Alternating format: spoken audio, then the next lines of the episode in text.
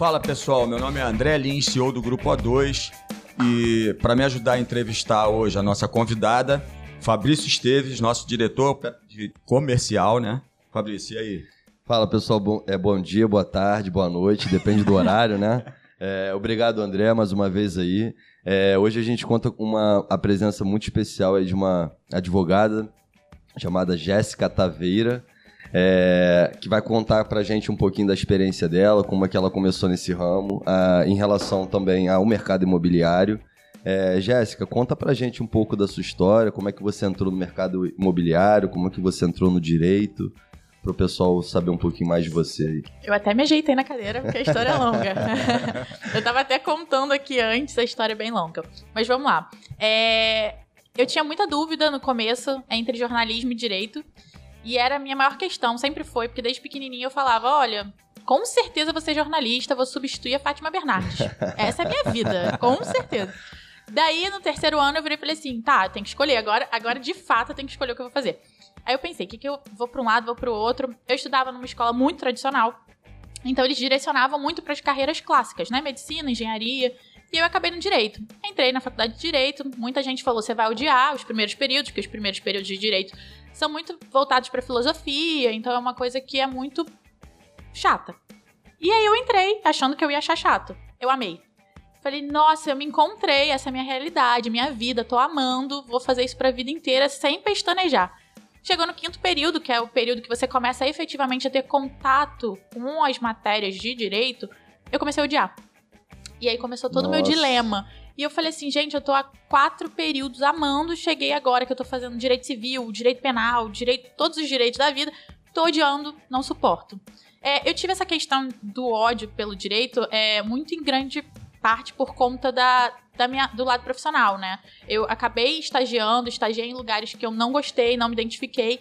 Então eu fui criando um ranço isso influenciou no, na própria prática. Né? Exatamente. Né? Foi influenciando. Eu tive algumas questões que não, não são legais, assim, e aí eu fiquei, ai, ah, não gosto. Tranquei.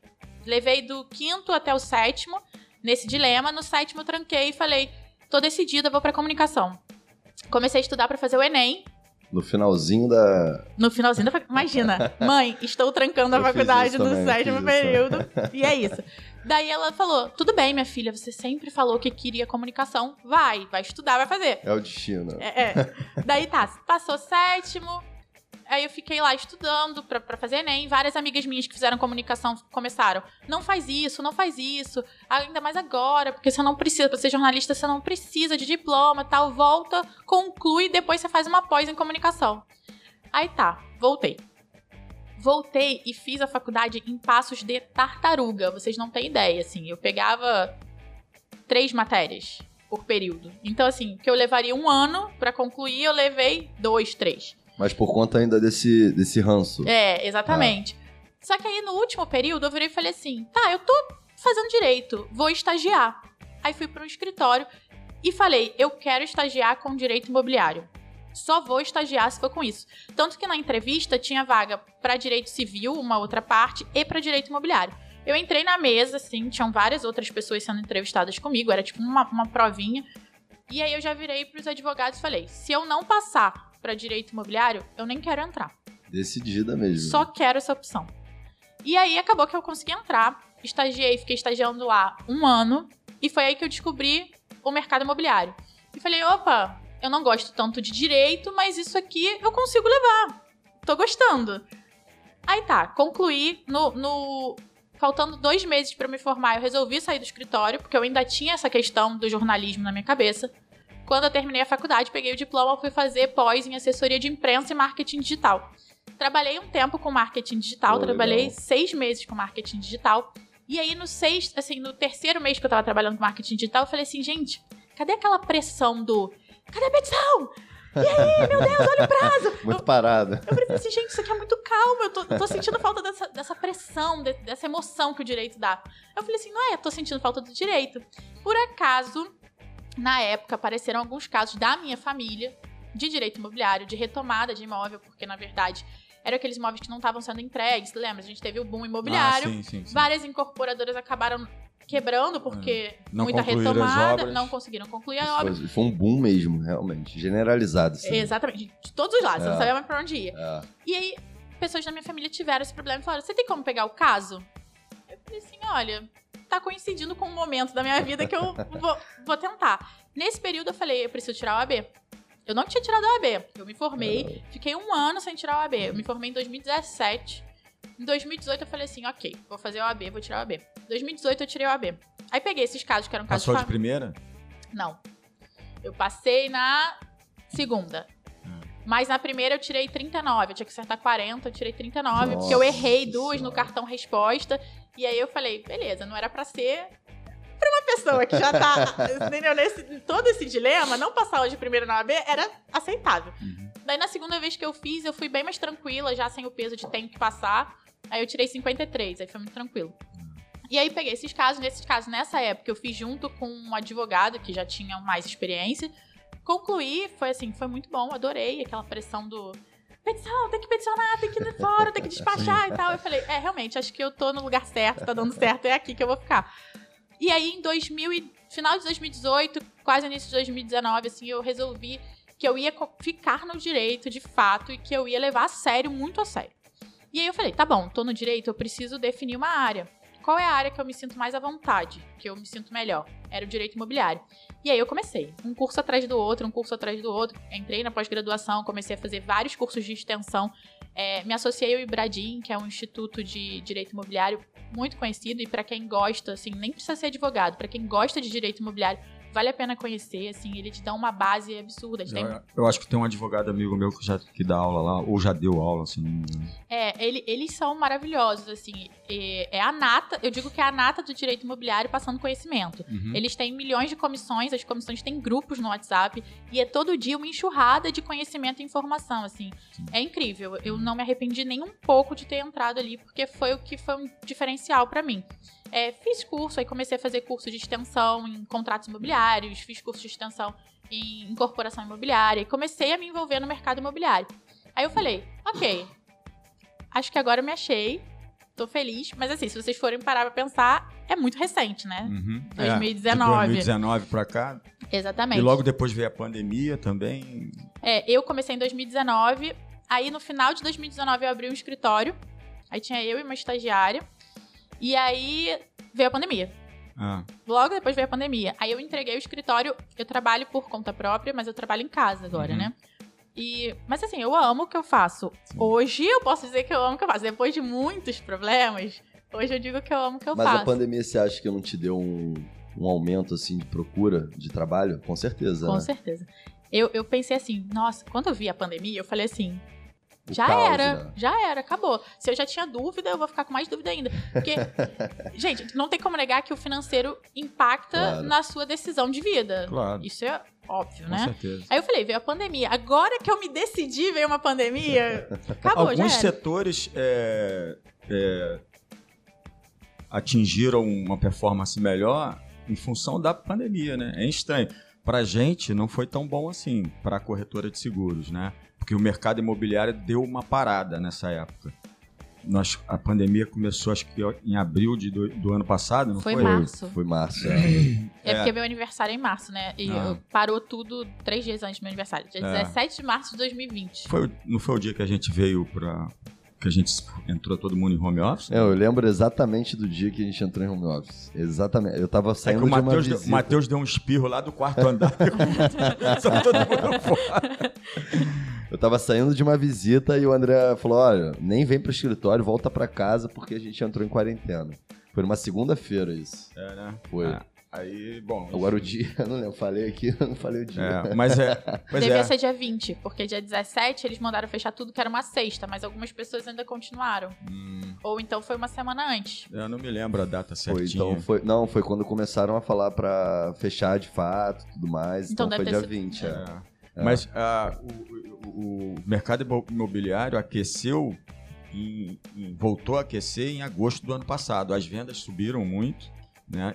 ainda estão indo É. muito bem por conta do, da pandemia. ah, o pessoal estava fazendo, é, alguns fazendo upgrade, né? Da, upgrade do, sai de um apartamento pequeno para o maior para poder encaixar É. o home Sim, office e certeza. tal. Aí deu um movimento legal até na locação também, né? Sim, girou mais, né? Gerou mais. Sem Mas vamos contar a lá. taxa de juros também, né? Que ficou É, ótima e as é. pessoas conseguiram ter um lastro Sim. para comprar. Mas é, o que mudou é que o investi... assim, quem tá comprando agora é o consumidor final, né? Sim. Antigamente era investidor. É. Então, assim, a diferença é essa.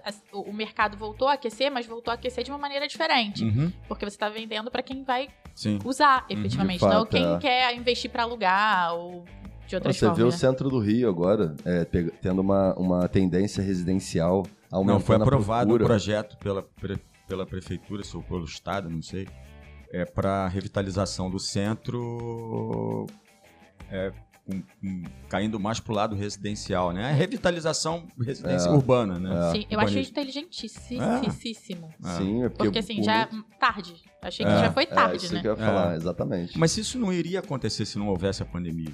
Não porque- mesmo, porque tava porque a- acomodado, né? É, acomodado. E a galera assim, pô, no home office, pô, meu filho, mas meu- meus filhos sempre falaram, pai, vamos trabalhar em home office, vamos, pô, tem um custo do caramba esse escritório aqui e tal, não ter qualidade de vida, vai, vai, vai. A Eu gente falei, não ia conseguir mudar para home office também, não, se não, Não. fosse a pandemia.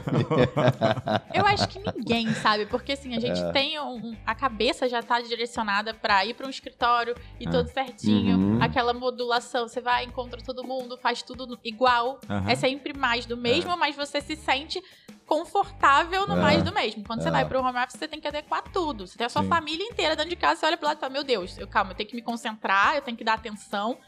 Porque é inevitável. Se você tem uma criança em casa, ela vai te olhar e vai pensar: ah, que legal, nunca tá aqui comigo, agora tá, vamos brincar. exato, exato. Esse é o lado Não, bom. a sensação lado que eu tive é que eu tava me aposentando. não, mas é, Ué, mas você tá, vendo, você tá vendo o futuro, quem sabe? Tá, tá O André vivenciando. trabalhando em home office, com certeza, ele acordava às 5 da manhã, tomava banho, botava roupa, com certeza. na É, mas, mas esse lance aí eu já eu tinha visto em alguns, algumas lives. Aí começou a pintar um monte de live, né? Você não sabia nem qual que você assistia, né? É. Eram 50 Um lives live. ótimas no mesmo horário. Você fala, peraí, gente, vamos.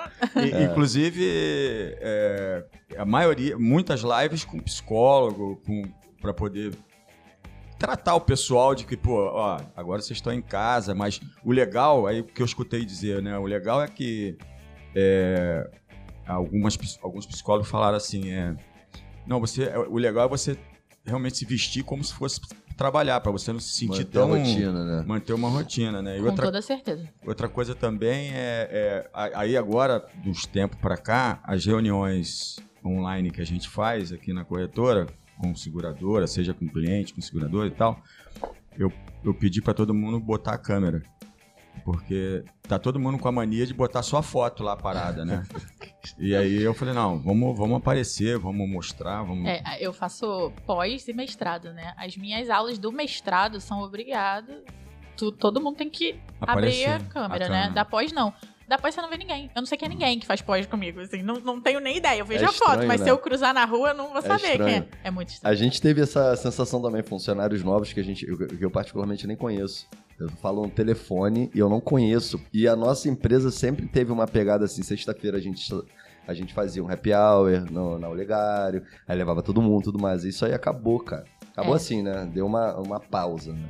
Se Deus quiser, ano que vem, Pô, voltaremos ainda, a esse ter ano, esses esse momentos.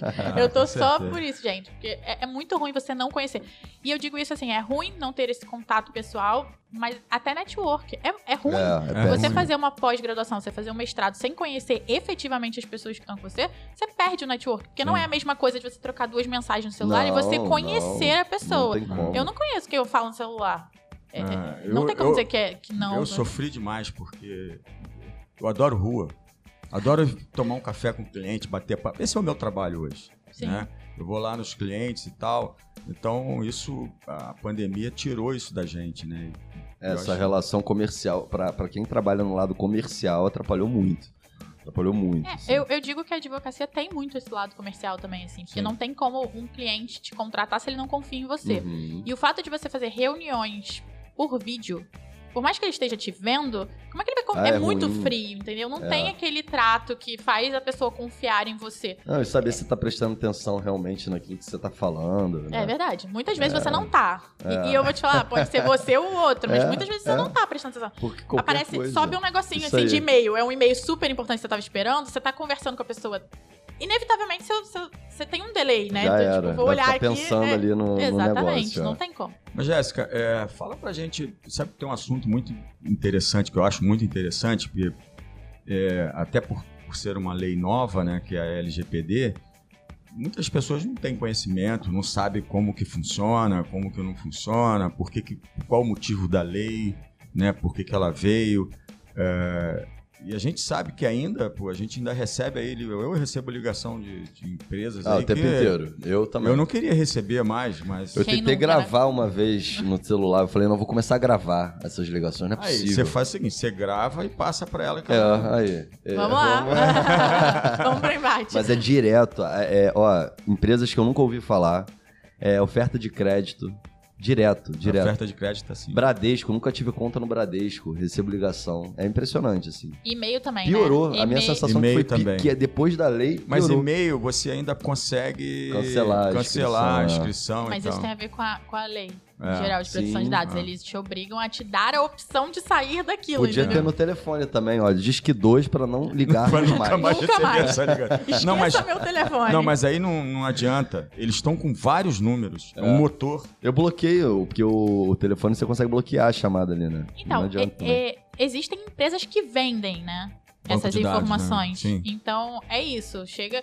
Eu, eu já trabalhei um tempo como corretora. Dentre essa minha história maravilhosa, né? É, De imóvel ou de seguros? de imóveis. Tá, tá. E você recebia uma listinha de telefones aleatório, que era compra dessas empresas. Você comprava, é, a imobiliária comprava e te passava. Ó, e aí faziam o que chamam de chaveco, que é ligar e ficar efetivamente enchendo o saco, desculpa, mas é isso. Não, mas de- é. De, de outras pessoas. Tipo, ah, vocês querem comprar? Vocês querem comprar? É exatamente isso. A Lei Geral de Proteção de Dados é uma lei bem inteligente, assim. é, seria maravilhosa. E será, porque eu tenho essa esperança, quando ela começar a Uhum. ser aplicada de fato e verdadeiramente. É, ela veio inspirada numa lei da União Europeia. Uhum. Na União Europeia, o que, que eles fizeram? Eles pensaram: olha, tem muito problema por conta de divulgação de dados. Houve lá um problema enorme por causa de um vazamento de dados, se eu não me engano, do Facebook. E aí eles falaram: olha, a gente precisa uniformizar dentro da União Europeia o que, que é permitido e o que, que não é permitido que façam em relação aos dados das pessoas. Porque hoje em dia, o que, que acontece? Hoje em dia, o, que a gente tem de mais importante, de mais relevante por causa da internet e por causa do celular e por conta disso tudo, são os dados. O que, que você tem de mais importante? Hoje em dia, o que você tem mais importante não é seu dinheiro, não é sua conta bancária, não é nada disso. Informação. né? São as informações que você tem a respeito de você. Porque como é que as empresas vendem? Como é que elas chegam em você? Sabendo o seu padrão. Elas criam um estereótipo seu e te oferecem o que você quer. Muita gente fala assim, nossa, eu tava falando de, sei lá, chinelo. E aí começou a aparecer um bilhão de É, o propagandas Instagram é. da Havaianas. É exatamente isso. Ela vai criando um perfil seu com base nos seus dados. E aí ela sabe exatamente o que você quer comprar, a hora que você quer comprar, por que, que você quer comprar. Então, assim, é muito mais fácil para essas empresas que vendem chegarem até você com informação que essas outras têm dos seus dados. E aí a União Europeia percebeu isso e falou assim: a gente precisa regulamentar como vai ser a divulgação desses dados, como é que vai ser a venda desses dados, como, como que isso vai ser possível. Aqui no Brasil, a gente já tinha, já engatinhava em relação a isso. A gente teve o Marco Civil da Internet, por conta de vazamento também de fotos e dados. Só que não era nem próximo do que promete ser a Lei Geral de Proteção de Dados. E aí o Brasil, inspirado na União Europeia, falou: vamos fazer uma lei também para regulamentar essa questão dos dados. A grande questão da Lei Geral de Proteção de Dados é trazer para a pessoa né, que tem os dados essa importância. Qual é a importância? Ela pode te autorizar ou te negar a utilização dos dados dela. O que antes não tinha. Porque você chegava em qualquer lugar que você ia comprar qualquer coisa, você preenchia dados Sim. e deixava na empresa. E a empresa podia fazer o que quisesse com aqueles dados. E aí é que começa essa questão que você estava falando de milhões de pessoas te ligando. Porque vendem esses dados e chega assim: ah, essa pessoa aqui foi numa loja de material de construção. E estão aqui os dados dela. Então, várias empresas de material de construção ou de imóveis que são feitos com aquele tipo de material vão começar a te ligar para saber se você tem interesse, porque você foi naquela empresa e venderam os seus dados. Aí a lei tenta regulamentar isso. Você vai ter que ter a informação do por que estão te perguntando aquilo, aonde que vão utilizar aquilo e se de fato você deixa que utilizem.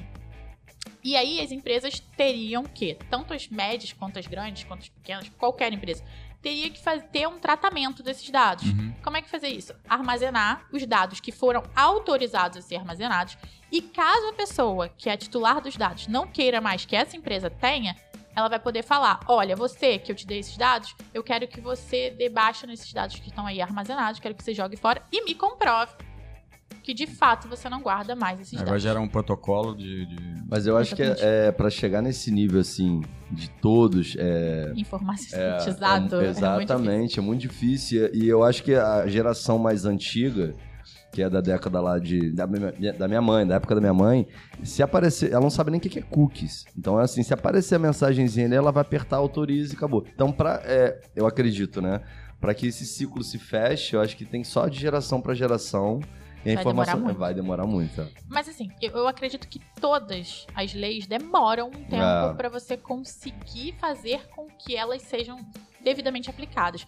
E existe muito isso, né? Com certeza vocês já escutaram, ah, essa lei pegou, essa lei não pegou. Uhum. Por mais que exista a lei, Sim. existe um tempo, que é o lapso temporal humano, para que você vá se adequando a isso. Aí eu vou te dar um exemplo do, do meu ramo, né? Que é o direito imobiliário. Você imagina essas imobiliárias super antigas que armazenam dados em papel ainda. É. Assim, sabe? Exi- é, sei. Fica procurando papelzinho. Qual o nome? João. Ah, vai no Jota. Tem cartório, assim. Exatamente, vai ainda. no Jota. E aí você vai no Jota. Como é que você vai obrigar, às vezes, um dono de uma imobiliária que já tem lá seus 80 anos a informatizar? Ele vai achar que isso é a maior besteira do mundo. É. E no Rio de Janeiro, que é o exemplo que eu posso dar, a gente tem milhões de imobiliárias minúsculas. Então, assim, são pessoas antigas que têm poucos imóveis à venda, poucos imóveis como administração. Então, assim, acha que aquilo é totalmente desnecessário. E aí, sabe quando vai perceber que isso é necessário? Quando pegar Quando- fogo no vizinho e perder todos os dados. Ou então quando começarem a, ju a ajuizar a ação. Quando de fato perceberem que essa lei existe e de fato perceberem que podem ganhar alguma coisa. Porque, infelizmente, o judiciário, hoje em dia, é visto muito como uma forma de você angariar recursos. Então, assim, muita gente às vezes tá assim, meu Deus, eu preciso ganhar dinheiro de algum lugar, aí pensa assim, eu posso processar isso aqui por causa dessa lei aqui. O dano moral virou uma indústria de dano moral. Verdade. Então, Pior, pior que eu já ouvi gente falar isso. Que qualquer detalhe tá metendo. Não, metendo danos morais A é qualquer coisa, praticamente. a gente tem uma cabeça e uma filosofia muito de, de judicializar tudo. Aham. O brasileiro é muito assim. Você vê que briga de trânsito, a pessoa tá discutindo, eu vou te processar. É. Ou então você briga na rua, eu vou te pra tudo é processo. Por isso que o judiciário tá do jeito que tá, e às vezes você entra com uma ação super importante e fala, mas doutora, como é que demora 4 ou 5 anos? Por isso. Aham. Porque assim, se você judicializa tudo, não há juiz no mundo que dê vazão à quantidade de processos que a gente tem, Tem sabe? aquela besteirinha ali que tá atrapalhando, um monte de besteirinha que atrapalha o que é mais que sério. o judiciário comece a se informatizar também. A- Isso já tá acontecendo. Já tá acontecendo. É, A gente já tem é. processo eletrônico, processo eletrônico, assim, deu Ah, um- que legal, não sabia. É, evoluiu anos-luz, assim. Todas as petições são feitas de forma eletrônica. Então você consegue, às vezes, mandar e-mail e falar: olha, botei uma petição que é super importante, essa petição precisa de ser despachada, precisa de uma decisão. E você acaba agilizando muito o trâmite. Agiliza muito. Mas, mesmo assim, mesmo informatizado, você ainda tem uma quantidade de processos que é surreal e que não tem ser humano que dê vazão. E a gente às vezes esquece, mas juiz é ser humano. Então, assim, não tem como ele julgar milhões de processos, milhões de causas em muito pouco tempo. Isso não acontece. Fora as variáveis, né, que devem existir. Ainda Exatamente. mais no mercado imobiliário, assim. A gente atua também com ênfase no mercado imobiliário. E a gente vê um assunto que eu ia, ia puxar aqui, que é justamente. é, não sei se você acaba pegando muito processo de inadimplência. Acredito que sim, né? Mas você vê assim que na entrega de chaves, onde você vê que é o é o maior problema? É onde é, quando há a entrega de chaves ou quando o inquilino ainda está residindo, assim, na tua história, assim? Tu pega mais processos inquilino residindo ou depois da entrega de chaves? Eu vou ser sincera, residindo. Porque É? muita gente sabe que a ação de despejo demora anos a fio pra você Esse ser é, um, esse é despejado. um problema sério, né? E aí a pessoa às vezes consegue ficar. A média, é, vocês vão ficar assustados, tá? Mas a média de uma ação de despejo são seis anos. Então, assim, imagina, uma pessoa às vezes fica cinco anos, quatro anos residindo no imóvel sem pagar. Aí você fala assim: ah, mas, é, mas vai ficar sem pagar? Não. É, ela vai ser condenada, vai ter que pagar. Aí você vai entrar numa execução de cobrança quando ela for retirada. Mas e aí, quando você vai receber? Quando que esse Não, locador vai Essa receber? média que você falou é, é, é- é do Rio ou é Brasil? Do Brasil. Eu tenho um amigo, assim, na prática, de fato, ele, ele resumindo a história, ele, ele fez uma locação e onde o, o inquilino antecipou um ano de aluguel. E aí, na época, eu falei, olha, não faz isso, cara. Ele tá levantando a bandeira de que no 13 terceiro mês ele não vai pagar mais. E realmente, o cara era um 7-1 e tudo mais. Não, não. Ele ficou três anos é, durante- com o processo rolando.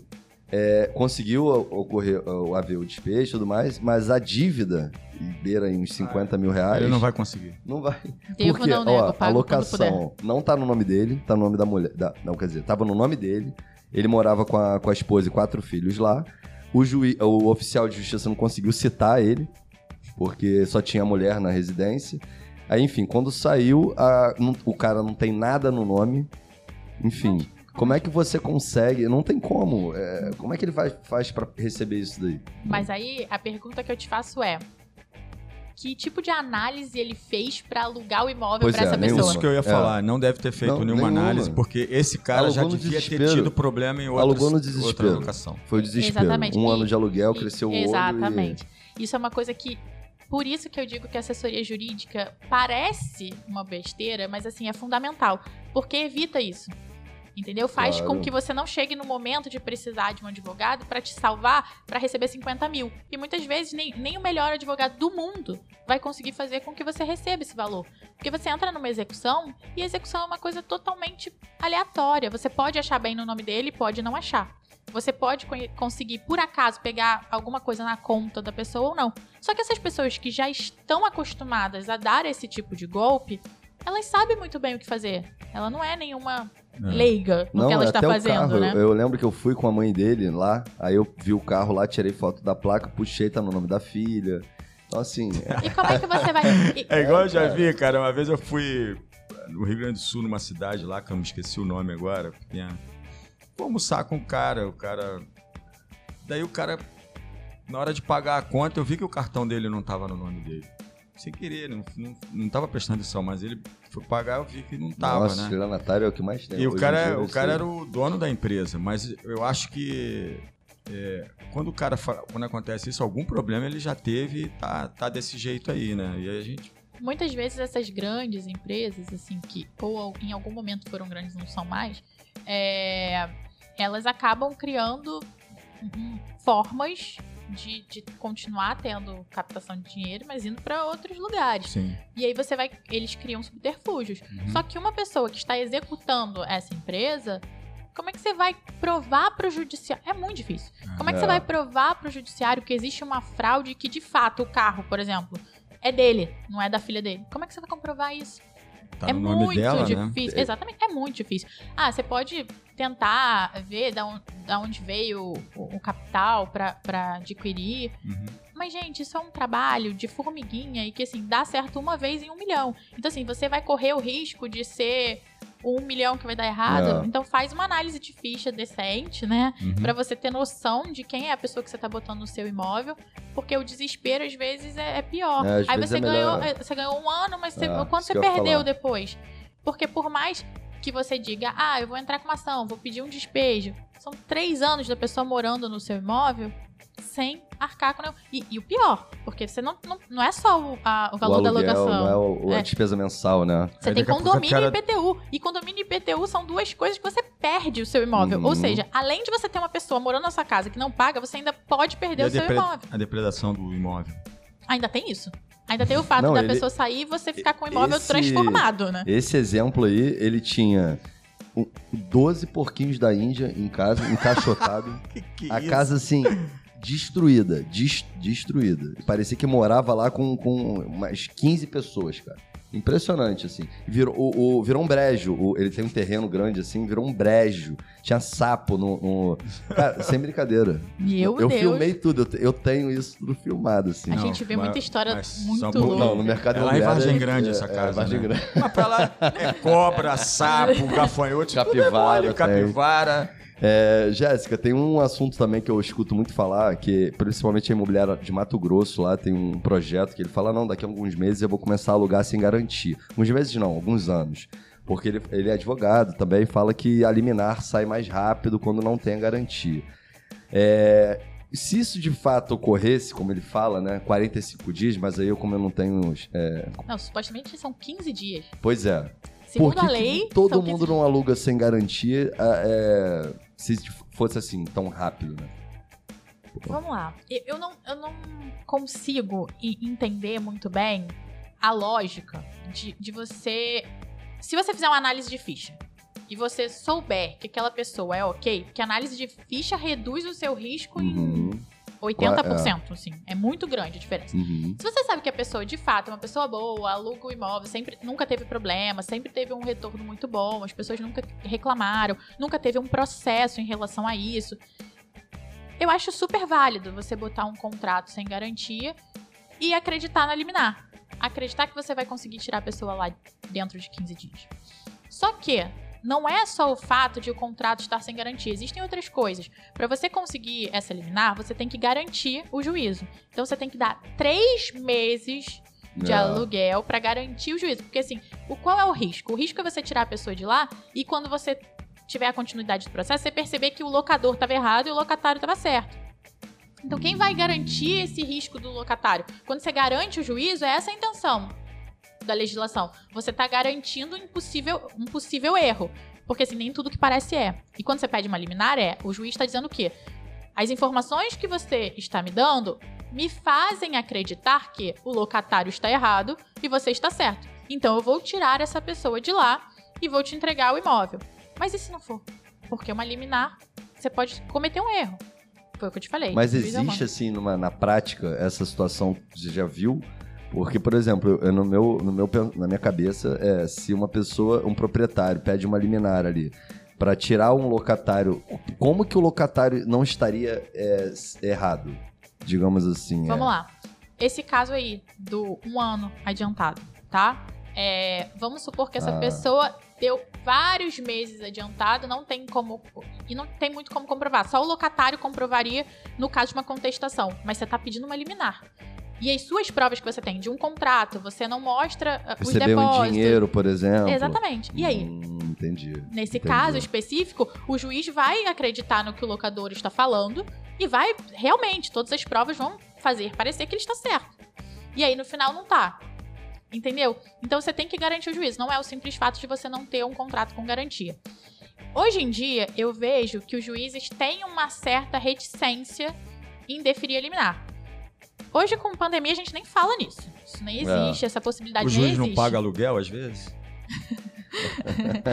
Mas eles têm uma dificuldade. Porque muitas vezes o que acontece? Não são contratos sem garantia, são contratos que foram garantidos com a calção em dinheiro. E aí o que, que acontece? Você, vamos lá, ele deu três meses. E aí ele já tá oito meses sem pagar. Então é como se já, já houve uma compensação. O que ele tinha dado de garantia já acabou e ele já tá devendo. Então eu já posso supostamente pedir eliminar. Eu já tentei duas ou três vezes essa liminar e os juízes não autorizam. Falam, não, doutora, tá escrito no contrato que tem uma garantia. E aí, mas o, aí o locador, compensação. o locador. Mas, assim, o juiz fica apreensivo de dar exatamente por isso. Porque a liminar é uma coisa que ele vai dar por um contexto. Pelo que ele tá acreditando por um contexto inicial. Ele não dá nem a chance da outra pessoa se manifestar. Essa é a grande questão da liminar. A liminar de despejo tem todo esse peso e, e as pessoas falam tanto dela como se fosse uma segurança por isso. Porque você não dá a chance da outra parte se manifestar. Hum. Obviamente que no decorrer do processo ela tem o direito de se manifestar, como todo, em todos os processos. Mas a liminar é isso. Você está garantindo é, uma decisão em prol de uma pessoa sem ouvir a outra. Entendi. Então você tem que ter muito. Eu tenho que ter uma base muito boa e as provas têm que ser muito contundentes para que o juiz defira uma liminar de Não, e é despejo. complicado, né? Porque tem uma finalidade social. O cara tá ali morando, aí fala que mora com a família, e não tem pra onde ir, aí vai morar na Exatamente. rua. Mas eu acho que também é mais complicado ainda porque tem um efeito dominó aí. Porque se o cara não paga o aluguel pro fulano X, o fulano X também dependendo desse aluguel pra pagar o. E aí vai, né, cara? Se cria um Antigamente, a, a locação era muito investidor, né? Muita gente que tinha muitos imóveis e acabava alugando. Hoje em dia, a locação tem um cunho muito de complementação de renda. Então, se você tira o valor que esse locador ganha por mês, você está impactando diretamente na subsistência dele. Então, assim, o peso que tinha antigamente de ah, direito à moradia, coitado, você vai tirar o locatário, ele não tem para onde ir. Hoje impacta tanto no locador a ponto de muitas vezes ele também não ter para onde ir, porque às vezes ele aluga o imóvel que ele tem e com aquele valor ele aluga Ah, outro. exato. Então, assim, você tá. Exatamente, é o efeito dominó que você É. falou. Então, assim, pro judiciário, eu, eu digo que eu nunca seria magistrada na vida, porque é um peso muito grande, é uma responsabilidade muito grande você Muito, julgar nossa. isso. E você entender com base em poucos documentos pra dar uma liminar, se é de fato válido você dar ou não. Não, e essas pessoas que são calçadas já, é, esses 71 aí já de, de praxe, que eu conheci esse cara pessoalmente, eu saí de lá com pena dele. Ele faz. o teatro, É. o teatro. impressionante. Com, quase com um porquinho da Índia na mão. Eu, vou te- Quer que eu cuide de um? eu ju- eu É, juro, é, eu é- juro. É super complexo, é, é muito difícil. É, mas eu acredito sim que daqui a algum tempo pode ser que isso vire realmente uma modalidade, por quê? Se a gente for pensar, está cada dia mais difícil você conseguir garantias. Quem hoje quer ser fiador? É, o fiador também. É, É, seja- sejamos sinceros, ninguém. é. A calção em dinheiro e nada É é a mesma coisa. Entendeu? A calção, eu vejo que tem, é- é- tem alguns bairros que utilizam mais de calção. A gente já tem esse termômetro aí, porque o proprietário, ele quer aquele dinheiro para ele. E aí a imobiliária a administradora fica, depois da entrega da chave, da entrega do imóvel, que tem que devolver o dinheiro pro, pro locador quando ele cumpre com. quando ele tá de implante, bota a imobiliária com problema, né? Porque fica aquela guerra, o cara cobrando e o É. proprietário não quer dar o dinheiro. É, então, aí eu já acho que, de novo, a gente precisa de assessoria jurídica mesmo. É. Porque é total desconhecimento. As pessoas não É. têm noção. Aí elas falam, pegam o calção e botam assim, bota na minha conta. Uhum. Mas peraí, gente, não é bem assim que funciona. Não, não, bota na minha conta. Eu quero... É o desespero do dinheiro. É. Vê É. o dinheiro e É. fala assim, nossa, são três meses de aluguel. Eu vou poder É. fazer o que eu Pô, quero. perto de casa já vi alugar com um mês de aluguel. Um mês de aluguel. Aí Mas em Vargem assim, Grande tem tudo, Ah, tem até tem? porquinho da Índia. E aí do cara não pagar. Mas, Jéssica, a, a gente que anda, eu e ele, trabalhamos mais comercialmente na empresa, a gente está andando aí pelas administradoras aí, e a gente percebe que muitas delas, o, o dono é advogado, quando não é, o- é um dos sócios é advogado. Sempre tem um advogado É. que é. do- a gente tem, tem várias, né? A gente conhece várias. A maioria tem. Porque um tem, advogado. tem sinergia o negócio com, com, com Com certeza. direito, né? Com certeza. É, para uma administradora funcionar de fato, você precisa de um advogado. Sim. Só que foi o que eu tava falando. Muitas administradoras são muito antigas no mercado. Aham. Então elas acabam tolerando coisas que hoje não se tolera mais. E eu digo isso porque as pessoas foram evoluindo, a Uhum. tecnologia foi evoluindo. Você falar com uma pessoa que hoje tem 80 anos e uma pessoa que hoje tem 20, são pessoas todas. E essa de 80 quando tinha planetas 20, diferentes, é. essa de 80 quando tinha 20, só, cara, realidades totalmente diferentes. Hoje as pessoas têm acesso à informação. Uhum. Então, assim, é muito mais fácil você entender que alguma coisa está sendo feita errada, o Google te responde. Não É. acho que o Google vai te responder tudo. Mas, assim, o básico o Google te responde. Então, uma pessoa que hoje tem 80, na época que ela tinha 20, ela não tinha acesso a isso. Então, se você falasse pra ela que, de fato, a calção em dinheiro era pra depositar na conta dela e ela podia gastar, ela ia falar, ok, é isso mesmo. É. Porque como é que ela ia saber isso? Entendeu? Agora não. Hoje em dia, uma pessoa de 20 anos consegue entender perfeitamente que to- todos os riscos e todos os trâmites legais envolvendo essa calção. Mas ainda muita gente faz errado. É, ser uma simples comparação de, de- dessa questão cultural, é, na década de 30 lá, as mulheres não podiam andar na rua de calça. Elas, eram- elas, elas eram presas, não podiam andar. Então, assim, é, Essa questão de, de mulher é é ainda mais complexa. Né? Se a gente for É, discutir isso aí, caramba. a diferença é, graças a Deus. Eu agradeço essas mulheres dessa época que lutaram muito pra hoje as coisas com estarem certeza, com minimamente certeza. melhores, né? Porque É, eu não que sei como um seria naquela época. absurdo, né? Tem um, um ponto que eu ia. Que, eu- que a gente discute muito, eu, eu particularmente falo muito com as imobiliárias, que é a entrega das chaves. É, isso é recorrente, assim. Parece que, é, às vezes, eu, eu acho que eu tô ficando maluco, é, enfim. Mas eles Eu que falam tô errado, assim, né? é, não é possível. Eu, ou então porque tem uma seguradora por trás, e aí veem isso como uma oportunidade, ou até mesmo pela figura do fiador. De repente eles botam a goela abaixo e o fiador paga, ou durante o processo eles conseguem lá receber. O inquilino entrega as chaves hoje. E aí vai lá, faz a vistoria final, tudo mais, aí vê que tem que pintar, tem que fazer dano, tem danos ao imóvel, tudo mais. Sim. É, a imobiliária quer porque quer que a seguradora pague o aluguel até a, a, a, é, a reestruturação, a restauração do imóvel. Então, assim, não, o, o, ele me entregou hoje, mas ele levou 30 dias para poder me entregar o imóvel em perfeito estado, isso está no contrato e tudo mais, então eu quero o aluguel até lá. Então, assim, o que eu explico é como é que a seguradora vai cobrar do locatário depois um aluguel. Sim, tá é, O que as pessoas precisam entender é que a locação ela tá ligada ao quê? Você vai dar uma contraprestação pelo uso do imóvel. Uhum. Se você não tá usando, que contraprestação é essa que É. você tá cobrando?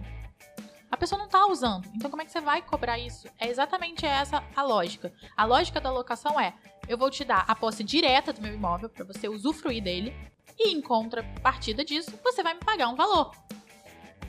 Não, e aí eles Não- alegam, não a argumentação é, não, mas o imóvel tá parado, o proprietário tá deixando de, de alugar. O que eu mais costumo falar é que isso é, faz parte do negócio. Risco do negócio. É risco do negócio. Então, assim, esse lapso de tempo aí que você vai deixar de alugar é o momento em que você tem que realmente deixar de alugar para poder reconstruir o E imóvel. alugar até por um preço maior, se você fizer uma reconstrução ok. Mas é, isso é um problema que a gente tem muito na locação. As pessoas não conseguem enxergar a locação como um investimento. Exato, seja, é. Se você não consegue ver a locação como investimento, você nunca vai assumir que ela tem riscos. O imóvel é um produto, né? Exatamente. Se É. você não está morando no imóvel, ele vai assumir um risco. Você está botando para outra pessoa alugar. E, e fatalmente vai vir com mudanças e vai ter um Uhum. desgaste natural que vai te gerar esse risco. O risco de você perder um tempo de locação para ajeitar. E por mais que não seja o locatário que faça isso, com o tempo você vai alugando para pessoas, em algum momento você vai ter que mudar o encanamento, em algum momento você vai ter Claro. que fazer alguma coisa no imóvel para que ele consiga ter uma vida útil maior. Sim. Ou então ele vai se degradar e você não vai conseguir alugar nunca mais. eu lembrei de uma história aqui agora. Tem- Tinha uma proprietária que ela falava assim: é, Não, Fabrício, isso é um absurdo isso aqui. Ela morava em frente à praia. E Acho aí, que eu sei quem é. Como assim? Ela- Tudo, tudo acaba, meu Deus. Ela falou, não, eu falei pro inquilino é que ele todo dia, eu não sei se era todo dia ou toda semana, ele tinha que passar esse produto aqui na, no parapeito, no guarda-corpo da, da varanda, senão ia enferrujar, ele não fez. Então ela queria abrir um sinistro na, na época no seguro, porque o inquilino não passou o produto da, na- no, no parapeito dela lá, e isso daí causou a, Corrosão. Hã? A corrosão. a corrosão. Então, Mas eu queria, assim, na verdade, ele deveria sim fazer isso, porque na verdade isso tá na manutenção. Manutenção, e a é. manutenção é a responsabilidade do locatário. Mas você esperar que todo mundo vá fazer tudo, Não, e É a uma depreciação utopia. natural também. é, né? é uma né? utopia. Não, é claro. utopia. É. E aí você tem que assumir que a locação é um risco. Não. Mas isso acontece muito. Eu vejo muita imobiliária que sequer quer aceitar a chave. A pessoa tá querendo entregar, É, ela fala isso. assim: não vou aceitar. Só quando você fizer tudo o que tem que fazer. Mas, gente, vamos entender uma coisa? Você, tá escrito claramente na lei de locação que o locatário ele pode desistir do contrato de locação a qualquer É, tempo. É. A qualquer tempo. A única coisa que tem um resguardo na lei é que você vai ter que pagar um- uma indenização ao Sim. locador por causa disso. Isso tá bem claro. Uhum. Só que ele pode desistir a qualquer tempo. E Sim. quem é você, imobiliário, pra dizer que ele não vai Não, desistir? imagina se ele não pudesse. Aí o cara perde o emprego, perdeu a renda, ou teve um problema que pode acontecer, ele tá desistindo porque ele não tem mais condições. Aí ele tem que, além de. de, de- de- pagar o aluguel, pagar pagar, o o conserto, até- pintar, pagar tudo. Aí ele paga a multa, ele paga o prorata, ele con- reconstrói o imóvel, aí além disso ele paga o aluguel pelo tempo que ele reconstruiu o imóvel. Esse cara faliu, acabou a vida dele, né? Exatamente. É. Aí ele pede arrego aonde, né? É, é muito complicado. Eu acho que tem que ter um consentimento também do proprietário, entender o que, que é locação, por que, que ele está alugando o imóvel, o que, qual é o direito, o que- até onde ele pode ir. Entendeu? Eu acho que isso facilitaria a, a relação. Mas entendeu? então, eu, eu acho fundamental a gente ter um contato de uma assessoria jurídica ao Uhum. longo de todo o trâmite da locação, exatamente por isso. Porque a locação ela não começa no momento que você assinou a, a locação. Ela começa muito antes, É. porque você tem uma negociação anterior. Uhum. E já é uma coisa complicada, porque hoje em dia muitos dos locadores acham que o locatário é obrigado a assinar o contrato nos termos dele. Se Uhum. quer alugar o meu imóvel, tem que ser esse contrato. Isso tá mudando, né? Não é assim. Você está tratando de, uma, de um tipo de contrato que não é um contrato de adesão, não é contrato de, de consumidor, não é consumo. São duas pessoas iguais discutindo o que, que é bom para as duas. Então, assim, o locatário tem tanto direito de alterar o contrato de locação quanto o locador. E aí, eu acho importante ter uma assessoria jurídica para explicar isso. Vamos lá, o seu contrato é seu imóvel, é seu imóvel. Mas do mesmo jeito que é seu imóvel, ele tá precisando usar esse imóvel. Então, assim, os dois têm direitos e deveres. Então, vocês têm que chegar num denominador comum. E se isso existisse, se essa parte pré-contratual existisse, a gente ia minimizar muito Com os problemas certeza. pós-contratuais. Com certeza. Mas não tem. Muitas vezes as pessoas não sequer sabem o que está acontecendo. e- Assina sem Mas, ler mas também. hoje, hoje em dia, com certeza, o, o locatário se empoderou. É. E cada vez mais, É, né? Até porque tem. Não, não, tá, não tá só naquele, naquele âmbito do, do, do fiador. Tem outras garantias. Não só fiador e não só calção. É, o eu seguro quero- fiança, por Teve exemplo. uma época que. Não sei qual o percentual de fiador hoje. Era 90 mas eu acho e... é, era 92% de fiador no 90 Brasil. e pouco. Hoje caiu para 80%, se não me engano. Se, É quase ninguém quer ser, É, né? Fiador. É, muito A gente, bom. a gente tem, não sei se você sabe, a gente tem uma empresa de análise de cadastro para pretendente à locação, né? Então, quando a gente faz a avaliação e a avaliação não é uma avaliação boa, a gente sugere é, algumas alternativas, como o título de capitalização. Sim. E aí a gente até, inclusive, consegue classificar é, o, o- o- nível do, do cliente, se ele vai ter. Se ele, a gente consegue. O, a, a, a O2 Análise consegue prever, por exemplo, cara, o cara, esse cara A vai pagar 3, probabilidade. 4 meses depois não vai pagar mais. É. Isso é fundamental É. para a saúde de um contrato de locação. Sim. Isso é fundamental. Até porque você consegue encaixar essa pessoa que muitas vezes nessa locação não tem o perfil dela, Uhum. você consegue encaixar em outra. Sim. Uhum. Isso ajuda muito. Por exemplo, ah, para esse imóvel aqui que ela tá tentando alugar, que sei lá, ela teria que ter um rendimento de 20 mil, ela não vai conseguir levar. Mas para esse aqui, ela consegue. E E, aí, às vezes, vezes você consegue. é o mesmo perfil de imóvel, né? Exatamente, você consegue. A análise de ficha te proporciona isso, né? Fazer Sim. esse jogo de cintura Uhum, a ponto de todo mundo sair feliz. uhum. Se você fizer, você. eu- eu- gente, eu sou apaixonada por análise de ficha. Eu acho que isso, assim, é, Legal. transformaria tudo. Sim. E porque todos os problemas que eu vejo e que chegam até mim são por conta da falta disso. Não, é porque ah, tem muita administradora, algumas, a, a maioria não trabalha assim. Mas o cara quer alugar, quer ganhar. Aqui, principalmente o corretor, aquele autônomo e tal, que tem tá cuidando ali de 20, 30 imóveis administrando, ele depende de alugar para Pra ter o rendimento ter o dele. rendimento dele, né? Então, às vezes, as- ah, não tem o carinho, o cuidado, a cautela de fazer uma boa análise, né? Então, aí o risco cresce muito, É. né? Aí- É, e aí a gente chega nesse patamar que são seis anos para um despejo e É. chega Nossa, nessa ser vai quantidade. gastar muito mais, né? essa quantidade absurda de processos e realmente o locador gasta muito mais. Eu tenho locador que me procura e fala assim: Mas doutora, olha isso. Eu estou com um imóvel sem utilização, uma pessoa lá dentro que não me paga, eu ainda tenho que pagar condomínio, IPTU, eu ainda tenho que pagar você e eu ainda tenho que pagar o judiciário. Eu falei, ué, risco do negócio. Você vai ter que procurar subterfúgios que vão minimizar seu risco. Uhum.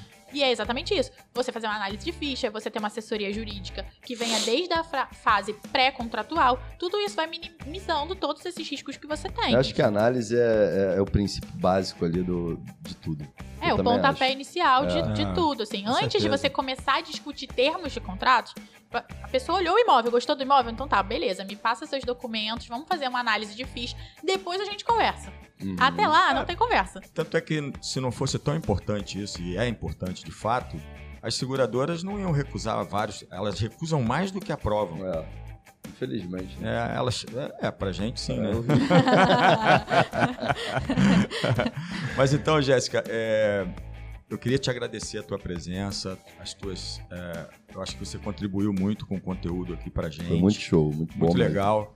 Queria te agradecer. É que a gente tem um, a gente faz num um podcast num Eu não tempo, perce- né? Nem percebi. tem- é, a gente, é, às vezes, se deixar, a gente vai falando por muito É. tempo, mas Infelizmente a gente tem que é, é, parar. trabalhar, né? É, pra- trabalhar, exato. Também. Mas é, eu te agradeço muito a presença. Eu sei que, que tomamos um pouco do teu tempo, mas eu acho que eu, eu vejo como, como é, é, uma leitura legal, né, da, da, da- da- do conteúdo que você passou pra gente, entendeu? Com certeza. Bacana. Eu te agradeço também, ô, ô Jéssica. Continua com o seu trabalho aí, representando a- o público feminino. Acho que vocês têm que ter, de fato, isso na veia mesmo, porque tá precisando, o mercado precisa disso. É, pessoal, muito obrigado. Não deixa de ativar o sininho, compartilhar é, e Se comentar, inscrever. se inscrever. Isso aí. E, Jéssica, muito obrigado. eh, também eu queria deixar pra você uma oportunidade de você fazer alguma consideração que você queira fazer, alguma coisa. Não, Fala eu só agradeço muito o convite, adorei. A participação foi muito legal. Vocês são Aham. muito legais, muito obrigada. Obrigado. É, e compartilhar conhecimento é sempre bom, né, gente? Ah, Independente, assim. Eu Ah. nunca vejo como perder tempo. É sempre ganhar tempo, assim. Ganhar tempo pra quem tá assistindo, ganhar tempo pra gente, que acaba. Eu com certeza aprendi muita coisa com vocês também. E é isso. Agradecer aí. mesmo. Show Legal. de bola. Obrigado, valeu, galera. Gente. Um abraço. Tchau, tchau. Gente. tchau.